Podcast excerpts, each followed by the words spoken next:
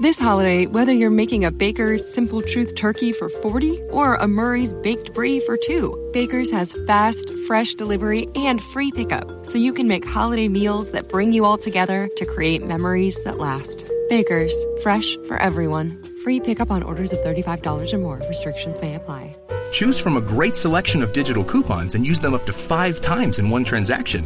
Check our app for details. Baker's, fresh for everyone.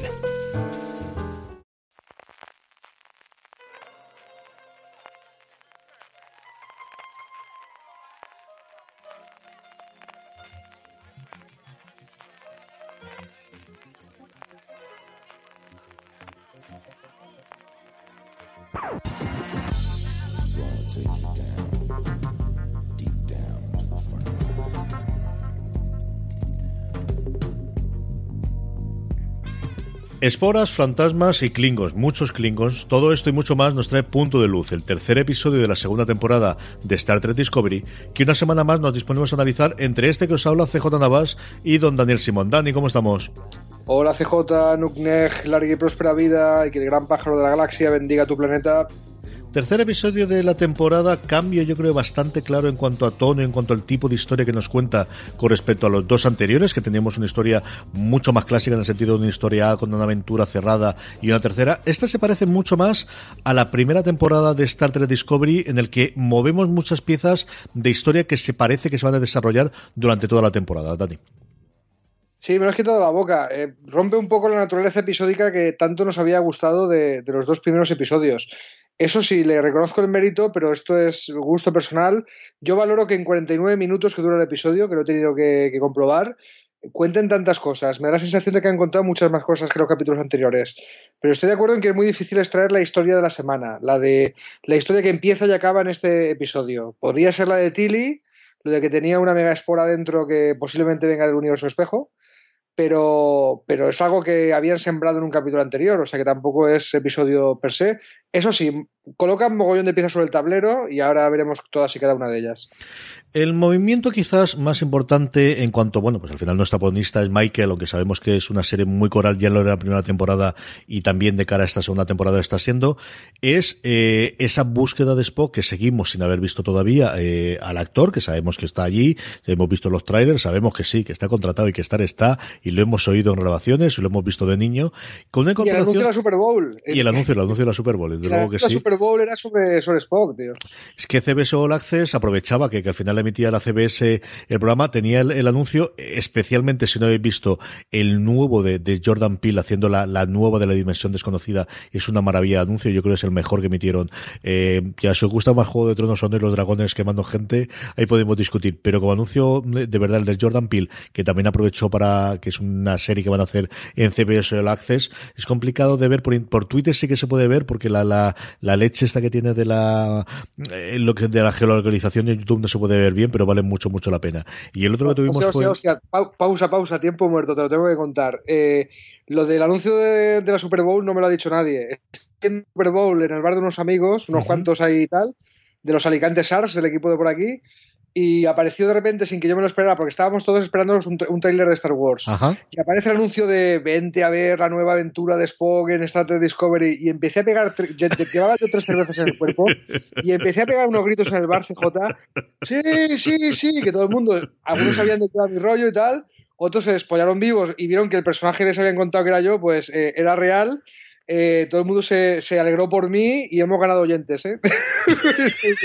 Un saludo a la gente que estuvo conmigo en la fiesta de Super Bowl, que me habéis prometido que nos ibais a escucharte. Que quitando a la gente de los que, que son aficionados a los patrios, tuvo que ser lo más emocionante del partido que vieron, ¿eh?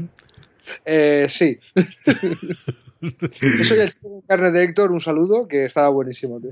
Retomamos el invento, como os decíamos, la búsqueda de Spock eh, tiene una parada que yo no esperaba y luego piensas y dices, bueno, tiene toda la lógica del mundo, que es la madre de Spock, la, de, la, la madre también de Michael y ese encuentro que tiene el Star Discovery hasta que finalmente eh, es ella la que dice, soy yo el que va a buscar a mi hijo. Y continúa el troleo, ¿eh? Reconozcamos que continúa el troleo. Hola, nave de Sarek, vamos a ver a Amanda. Está claro que no hay presupuesto para orejas puntiagudas en esta temporada de Discovery, ¿eh? O sea, todavía no, ni un puñetero vulcano nos han mostrado. Y cuando parecía nos lo iban a mostrar, siempre nos dejan con la miel en los labios. Pero sí, ahí está. La mamá de Spock, señoras y señores. La esposa humana que toma Sarek, la primera por lo menos. porque después sabéis que los vulcanos viven muchos más años que los humanos y que Sarek tiene, ya no sé si una misión por unir a las dos razas o un fetiche directamente, pero que sepáis que si veis la nueva generación está casado con otra esposa humana porque Amanda pues ya cumple su ciclo vital y los vulcanos siguen viviendo y también se casa con otra humana. ¿eh? Es, lo de este hombre es un fetiche, tío. Yo, los encuentros, yo creo que es lo que más me gustó de todo, de todo el episodio. Yo creo que están muy bien las dos en estas discusiones, estas conversaciones de la parte humana. Michael sigue haciendo, bueno, pues retrayendo el qué es lo que le ocurrió, ese gran enfrentamiento que tuvo en su momento con Spock, que es algo que revela la madre, ¿no? De, no fue culpa tuya el que se alejase, sino algo le hice yo para rechazarlo, volviendo a, algo que quizás a mí desde luego se me había olvidado, que fue con lo que abrió originalmente la serie, que era ese ataque a la, a la escuela donde estaba Michael precisamente precisamente por esos fundamentalistas vulcanos que no querían ver una humana estudiando dentro de ellos. Y una parte que a mí se me había olvidado. Y vamos a estar, pues nuevamente, no sabemos cuánto tiempo vamos a estar hasta esa gran revelación de qué le hizo él a Spock para que lo odiase o para que le rechazase, que no sé si al final va a ser tan, eh, va a ser menos eh, climática de la que esperamos. Sí, pero ya, ya sabemos algo más. O sea, Michael hirió aposta a Spock porque entendía que lo mejor para Spock era que se alejara de ella. Entonces le hizo mucho daño, aún no sabemos exactamente qué, porque no le, no le han salido siquiera las palabras delante de su madre adoptiva, de la madre biológica de Spock, para contárselo. O sea que algo muy chungo tuvo que ser, pero lo sabremos. La otra parte, y, esta es la primera línea que nos deja la cosa muy, muy abierta, y nuevamente, pues yo no sé si será para mitad de temporada o cuando lo tengamos, porque una de las cosas que ya nos acostumbramos en la primera temporada es que tramas que pensamos que van a durar mucho tiempo se acortan rápidamente, y hasta cierto punto eso ocurre con la trama de Tilly, ¿no? Yo sí que confiaba que iba a estar bastante tiempo investigando qué podría ser, se había leído en internet y yo es cierto y reconozco que no recordaba lo de la espora del último episodio de la última temporada, pensaba que iba a estar con ese juego de las visiones que ella ve o esa antigua eh, compañera que le acompañase un par de episodios y no, en la tradición de lo que fue la primera temporada y recordamos del tardigrado y un montón de cosas más que ocurrieron allí, se resuelve claramente aquí y de repente tenemos una espora que no es una espora, que es una especie de cerebro flotante de ese aparato que saca Stamets que me ha encantado, el cómo tiene un aparato para extraer una espora de dentro del cuerpo de alguien y que tiene pinta de dar juego en los próximos episodios al menos, bueno, pues, si esto fuese una serie normal, a lo mejor la serie, el episodio que viene ya se nos ha olvidado, Dani.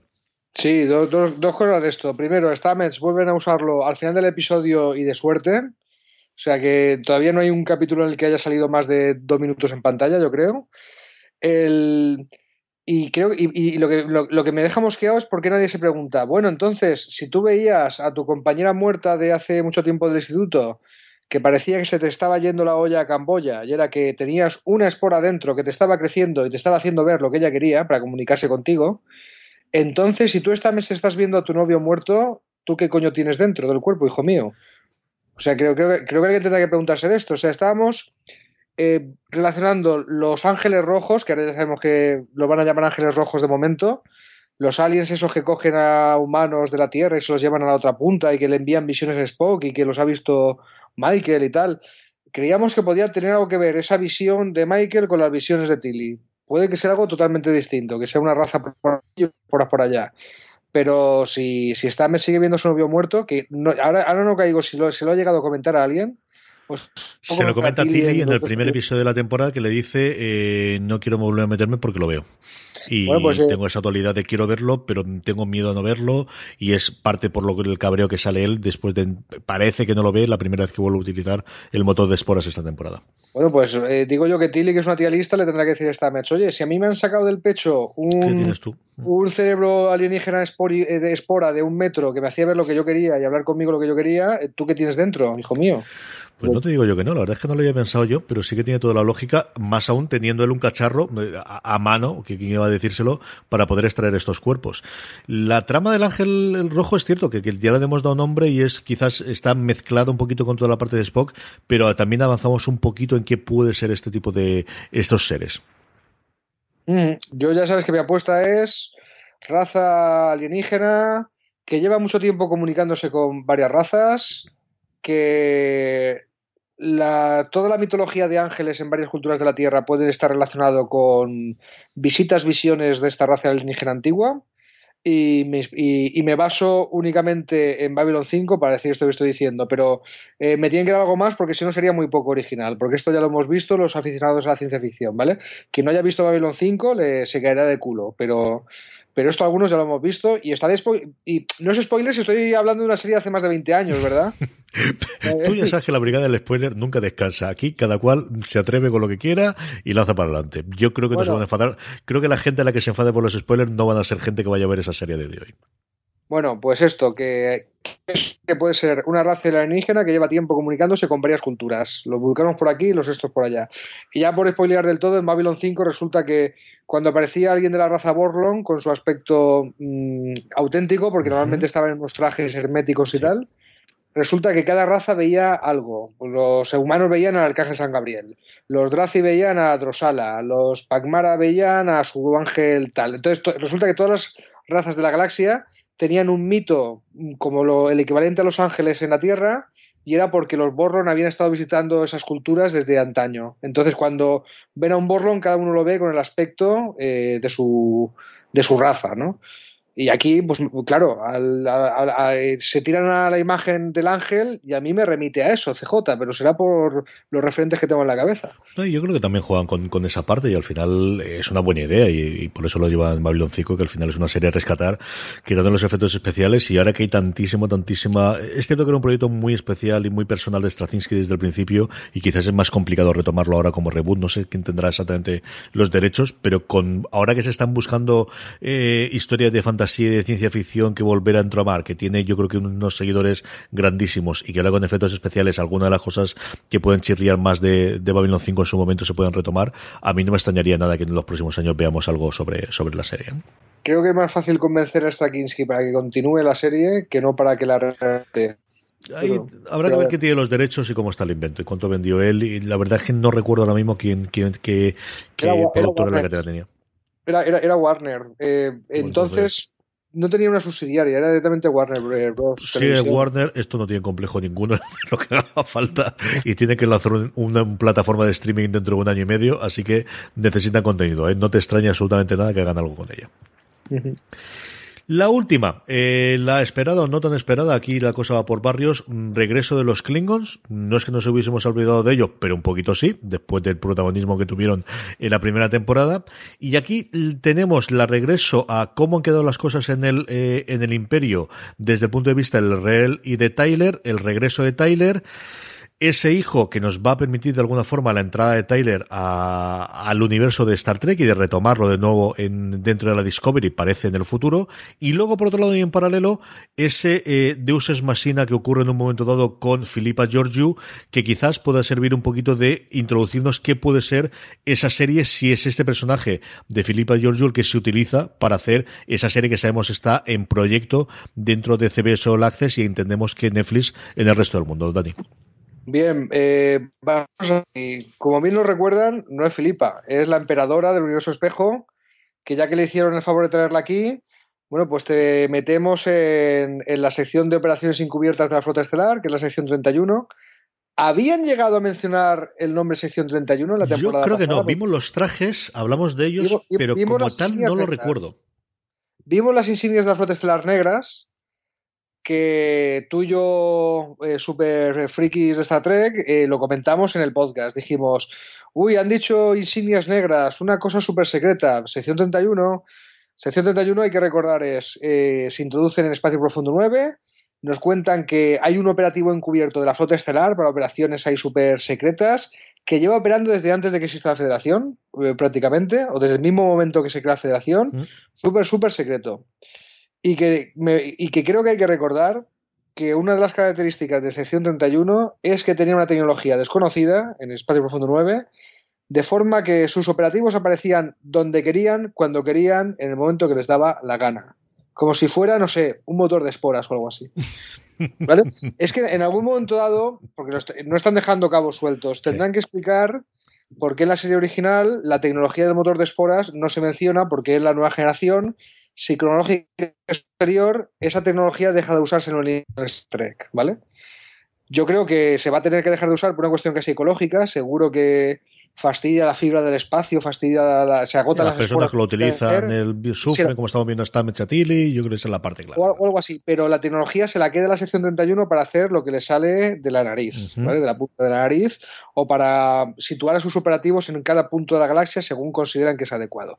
Algo así, porque la, eh, esa eh, misteriosa forma de viajar que nunca le explican de, en, en Espacio Profundo 9 de la sección 31, pues puede, puede tener su explicación aquí en el motor de esporas. Que en algún momento dado tendrán que darnos la excusa de por qué eh, no se usa en el futuro, ¿no? ¿Qué te ha parecido el regreso de los Klingon y ese final con ese hijo entre humano y Klingon?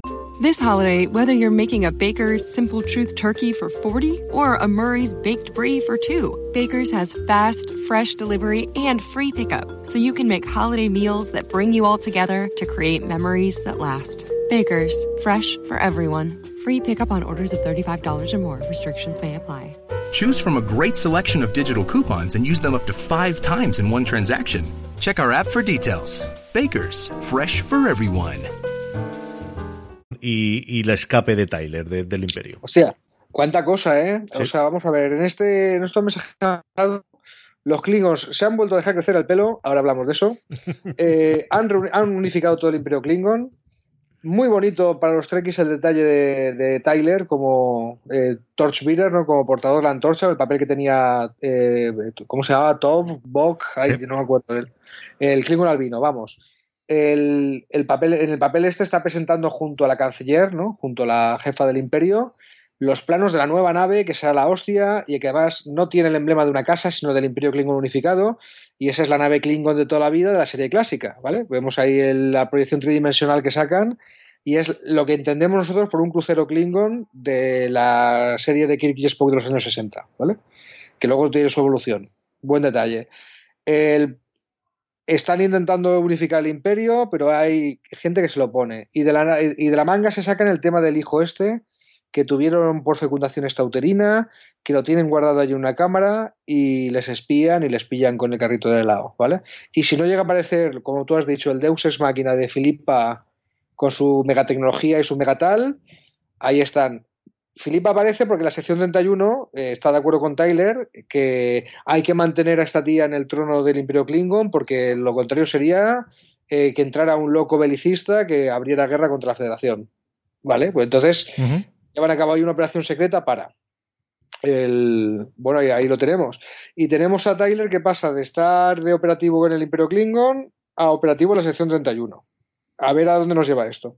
Y creo que sí, que es la primera vez en, Discovery que se menciona sección 31 con esas palabras. ¿vale? Por el camino tuvimos una pelea con, con los Bathlet y con el resto de Arsenal Klingon, que hacía tiempo que no veíamos una pelea en condiciones en Star Trek Discovery. Sí de naves y sí con disparos y con el A, pero de mano a mano yo no recuerdo tener, desde luego tan, tan grande como esta, no recuerdo tener ninguna. ¿eh? Es que la emperadora Filipa, en fin, o sea, si aparece en pantalla va a querer moverse, si le toca las palmas va a bailar, o sea, ya, ya hemos visto que no se anda con chiquitas, que no se llega a emperador del Imperio Terrano, eh, no sé, eh, proponiendo diálogos y una partida al FIFA. No, no, no es así, no va así. Y desde luego la tía, la tía se las trae y cuando aparece en pantalla le apetece repartir estopa. Y si es, y Filipa con Klingons era sumar dos y dos. Era, era sí. inevitable. A mí, no, a mí, no, me ha disgustado la parte de los Klingons, ¿eh? que no es la parte de, que más me seduce Star Trek. Pero vamos, vamos ya con la sección de CJ y Dani cuentan batallitas de las series clásicas de Star Trek para la gente que se acaba de enganchar. Que es muy celebrada esta sección. Os estoy diciendo que, que os gusta cómo explicamos conceptos para, para, no perderos, ¿no? Para que lo tengáis otra visión de lo que está pasando. Y vamos allá con el aspecto de los Klingons. ¿Te parece bien? Dale caña, porque alguna vez tendremos que sacar el, el, el, tendremos que abrir el melón, así que dale. El aspecto de los Klingons. Bien, pues todo el mundo sabe que los Klingons se presentan en la serie clásica de Kirk y Spock, como casi todo lo de Star Trek y que el presupuesto de la época daba para que esta raza pues estuvieran maquillados con una cosa entre rojo y marrón, según la calidad de tu televisión, y con pinta de ser los primos los primos de Gengis Khan, ¿no? Uh -huh. Así con sus bigotitos, con sus ojos eh, medio rasgados, medio no sé, eh, y un uniforme muy básico, y lo humana normal, y una cara humana normal, con el maquillaje este rojo, marrón, vete tú a saber, ¿vale? Eh, Flash Forward. Se organiza la primera película de Star Trek en el 79, si no me equivoco, después del éxito de Star Wars. Hay pasta para maquillaje. Sacan Klingons al principio y su aspecto es totalmente distinto. Una frente articulada y una melena muy larga, ¿no? y la frente articulada, pues una calva que se va hasta atrás, eh, y de ahí sale una melena muy larga. Y ese es el aspecto que van a tener los nueva generación, en Espacio Profundo 9 y para los restos. No explican por qué ese cambio, ¿no? Eh, la única explicación en la vida real es que había más pasta para el maquillaje y los Bien. El lío se arma cuando Klingons que aparecieron en la serie clásica aparecen en Espacio Profundo 9 con el aspecto nuevo. ¿Eh? Pero usted no tenía la frente así, pues mira, ahora soy así. El lío sigue cuando en el capítulo ese que comentamos en el, episodio, en el podcast de ranking de Trials with Tribulations, que viajan al pasado, que se meten dentro de un capítulo que salían Klingons, el de los Tribbles, el agente del futuro de Espacio Profundo 9 le dice a Worf, que está por ahí, oye, estos son Klingons, pero si no tienen la frente articulada, son peña pintada de, de marrón y de rojo y ya está y se despacha Worf con algo así. Eso es algo que nunca discutimos con extranjeros. No hablamos no, ha habido, no, ha habido nunca una explicación en Star Trek en pantalla, en el cómic, eh, en algún cómic dijeron no es un virus que afectó durante la temporada a los Klingons y entonces mm. les dio su aspecto. En, en, Enterprise sí que sacaron la cuestión de que sí, de que sea una cosa biológica que les duraba un tiempo y luego se curaban. Eh, pero no hay explicación al respecto. Y cuando llegamos a Discovery, la gente dice, la otro cambio de los Klingons. Klingons de aspecto reptiliano. Pues mira, no eran de aspecto reptiliano. Resulta que no eran de aspecto reptiliano en el sentido de que no tenían pelo y ya está. Eran Klingons afeitados. Sí porque ahora dice que una vez pasada la guerra, en tiempo de paz, los Klingons han vuelto a dejar crecer el pelo. Y Tyler también para encajar, pues ha dejado crecer la barba, se ha hecho hipster, se ha dejado crecer la... Está guapo el tío, ¿eh? Yo creo pues que, hay que defenderlo de la barba eh, de una forma consciente está, está el tío guapo. Tú has llevado barba con dignidad, eh, haya estado de moda o no, toda la vida. Sí, toda la vida. Desde que me, empezó a crecer. Esto es la culpa de mi padre, al final ya lo sabes. Que uno al final tiene a los padres y sí, sí, a lo tonto, lo tonto. Lo pensaba el otro día también, yo, yo 22, 23 años, antes de que se pudiese de moda ya la llevaba yo, sí. Pero bueno, el, resumen es, eh, los Klingons ahora tienen un aspecto eh, más acorde con lo que los fans esperaban de los Klingons cuando dijeron Star Trek vuelve. Es un poquillo bonito y además no te rompe nada, no han dejado de rediseñar a los Klingons y tal, no, sigue siendo que hay más pasta para maquillaje en Discovery de la que había incluso antes, ¿vale?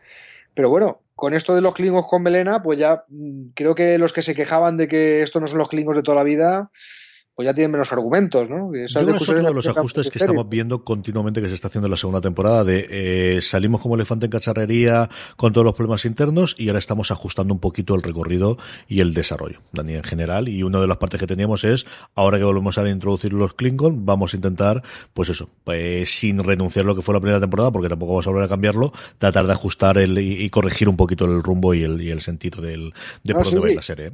¿Eh? y la serie es totalmente nueva, pero ¿había quejicas de que esta no es nuestra trayectoria toda la vida? Pues mira, resulta que el capitán malo del que te quejabas eh, no, era malo porque era del universo espejo, para empezar. Eh, toma Pike, toma Enterprise, toma Spock cuando salga, toma Sarek, toma Amanda y toma Klingons con Melena. ¿Qué más? Toma sección 31. O sea, toma, toma conceptos clásicos de, Star Trek, ¿no? O sea que, que en fin, que quejicas, callaros de una puñetera vez he disfrutado, que es lo que estamos haciendo todos. Haciendo amigos, como siempre, di que sí, que no se pierda. Cosas que se nos han quedado en el tintero que quieras comentar antes que vayamos al rincón conspiranoico y valoración global del episodio. Pues creo que me ha gustado más que a ti, pero porque estos episodios de que pasan muchas cosas en poco tiempo, tiendo, tiendo a valorarlos. Eh, no me ha gustado el tema de que no sea un episodio que funciona de manera suelta, ¿no? Si, no has visto los anteriores con las visiones de Tilly, pues te pierdes en esa historia. Y junto a las historias de desarrollar las tramas que van a durar más tiempo, quiero un episodio que empiece y acabe en, en este capítulo. Eh, quiero, que, quiero caso de la semana, ¿vale? Si me tienes que sembrar eh, algunas cositas para que se desarrollen como ha pasado con lo de Tilly, vale, pero junto a eso quiero algo que empiece y acabe en cada episodio. A mí me ha parecido el más flojo de los tres, o al menos el que creo que es un bajón con respecto a las dos semanas anteriores, en los que iba subiendo para, eh, claro, en el que creo que tenía muy claro la serie. Yo creo que la parte de los Klingons sí tiene sus momentos interesantes, especialmente cuando sale Giorgio, pero al final es cuando sale ella, ¿no? Sí que me supuso una pequeña bajona, para que voy a negarlo, y, y el resto mm, del abazado. Y, y, es un episodio que, conforme luego lo he pensado, eh, y ver si recuerdas escenas, si recuerdas momentos, si recuerdas lo que comentabas al principio, de que parece mentira todo lo que se ha hecho en 49 minutos, quizás lo valoro más, pero mi primera impresión cuando lo veía es, leche, mm, hemos bajado el nivel, a ver cómo lo recomendamos la semana que viene. Eh, yo creo que tiene momentos, nuevamente, Tilly está espectacular, no quiero dejar de pasarme la escena que tiene en el puente porque me, me gustó muchísimo cómo ella se enfrenta y, y, me gusta mucho cómo actúa, de verdad, con el, con el tiempo, aparte de que sea en muchas ocasiones, bueno, el, el reemplazo jocoso o el momento del chiste el momento de, divertido porque ella es adorable, ese momento en el que se hace ver de, de estoy quedando mal delante de todo el mundo y ese agobio que tiene ella de he peleado muchísimo con el pequeño maratón que tiene al principio, ¿no? De estoy luchando por ser capitana y todo se me puede ir a la ruina por algo que no puedo controlar. Esa escena especialmente me gustó muchísimo también, Dani. Ah, oye, no estamos comentando el momento gore, muy gore, de Lirrell presentando las cabezas falsas de su hijo y de, y de Ash para simular, sí, en, en, fin, en conchavada con la sección 31, ¿no? El, el, la película que monta para que sigan manteniéndola en el imperio, ¿no? Y aquí la cabeza de mi hijo, y aquí sí, el este. Hostia, muy, muy Klingon, muy ¿no? Klingon, muy Klingon. Joder. Sí, son un poquito cafres. Rincón conspiranoico, antes de que cerremos, Dani, ¿qué va a ser el puñetero ángel rojo este? Uno, dos, cuando vemos a Spock, que es la cosa recurrente de, este, de esta temporada. A ver, yo ya he dicho que el ángel rojo eh, va a ser un alien que mete visiones por alguna elevada misión de bien contra mal, ¿vale? Y no es nada original esta propuesta, ya te digo de Babylon 5, y a ti te toca ser el original.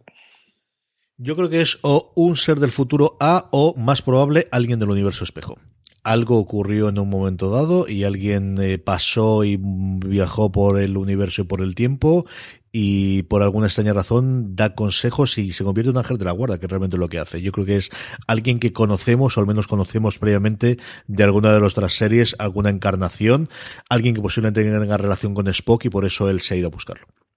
Oye, que yo me enteré hablando de esto. El, la espora de Tilly, la que le han sacado, ¿Venía del universo sí. espejo o de dónde venía? Yo creo que es indiscutible que venía del universo espejo. Tenía un color distinto y creo, vamos, si no me equivoco por lo que he leído también y he podido escuchar, que venía del universo espejo. Se había color del universo espejo. Pues a ver, a ver, qué, a ver qué nos cuentan. O sea que de, del universo espejo no, no, nos hemos ido del todo. Tú, tú Yo creo que falta alguna cosa o tiene que haber alguna cosa más y, y, es demasiado goloso para dar respuesta como para no utilizarlo, sabiendo que además tenemos a la a Giorgio del, del, del universo espejo, a la, a la, emperatriz serrana. Yo creo que van a seguir que va a ser algo recurrente y vamos a utilizar muchas veces. Pues vamos a ver. Tenemos el título de los tres siguientes, se ha desvelado. Eh, An Oval for Chiron es el siguiente. Uh -huh. Saints of Imperfection, el 5. Y The Sound of Thunder, el 6. El sonido del trueno, mola, ese mola. Sonido del trueno. El sonido del trueno me ha gustado. No sabemos nada de la sinopsis, yo no quiero saber absolutamente nada. ¿Cuándo apuestas que viene Spock? Uh, yo, pues yo creo no, yo, espero que no sea así pero ahora mismo todo me hace pensar que es final de temporada. Yo creo que si ha salido o, el anuncio de la Super Bowl, tiene que ser esta la, semana, tío. Final, ¿eh? Dime, dime, perdona. Yo creo que si ha sido el anuncio de la Super Bowl, tiene que ser esta semana. Pues a ver. Porque, a ver, ya sería el troleo máximo. O sea, se han gastado pasta.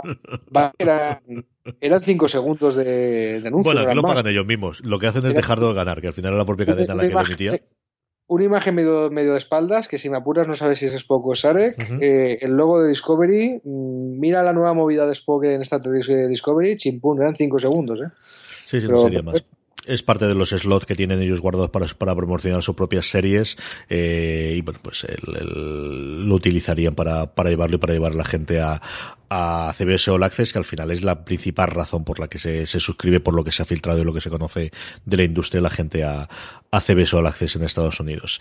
Eh, Dani, terminamos con esto. Recordaros a toda la audiencia que si os gusta lo que hacemos, si queréis escribirnos con vuestras teorías, con los comentarios, con lo que seáis, hay tres formas muy sencillas. Escribirnos por redes sociales afuera de series, escribirnos un correo a de series.com y sabéis que si nos escucháis a través de Vox tenéis ese lugar para dejarnos eh, comentarios, sea directamente desde el propio móvil si escucháis el podcast o de la propia web que nos podéis dejar. Esta semana no nos ha llegado ninguno, si nos llegó la primera semana y de verdad que nos encanta recibir las cartas vuestras y leerlas y comentarlas aquí en el programa, así que las esperamos, como os digo, en iVox, en, a través de las redes sociales de Fuera de Series o directamente Star Trek Discovery arroba comentarios, críticas, eh, teorías y cosas que podemos dar. Don Daniel Simón, de la semana que viene tenemos otro episodio de Star Trek Discovery, como siempre estaremos aquí para comentarlo. Sí, señor, y será un placer eh, pilotar esta nave contigo, viejo amigo. Y a todos vosotros, querida audiencia, gracias por estar ahí. Como siempre os digo, más contenido fuera de series, incluidas, que no se os olviden las críticas de Marina Such, la del segundo y tercer episodio están incluidas en el mismo post que os dejaré dentro de las, de las notas del programa. Gracias por estar ahí recordad, tened muchísimo cuidado ahí fuera.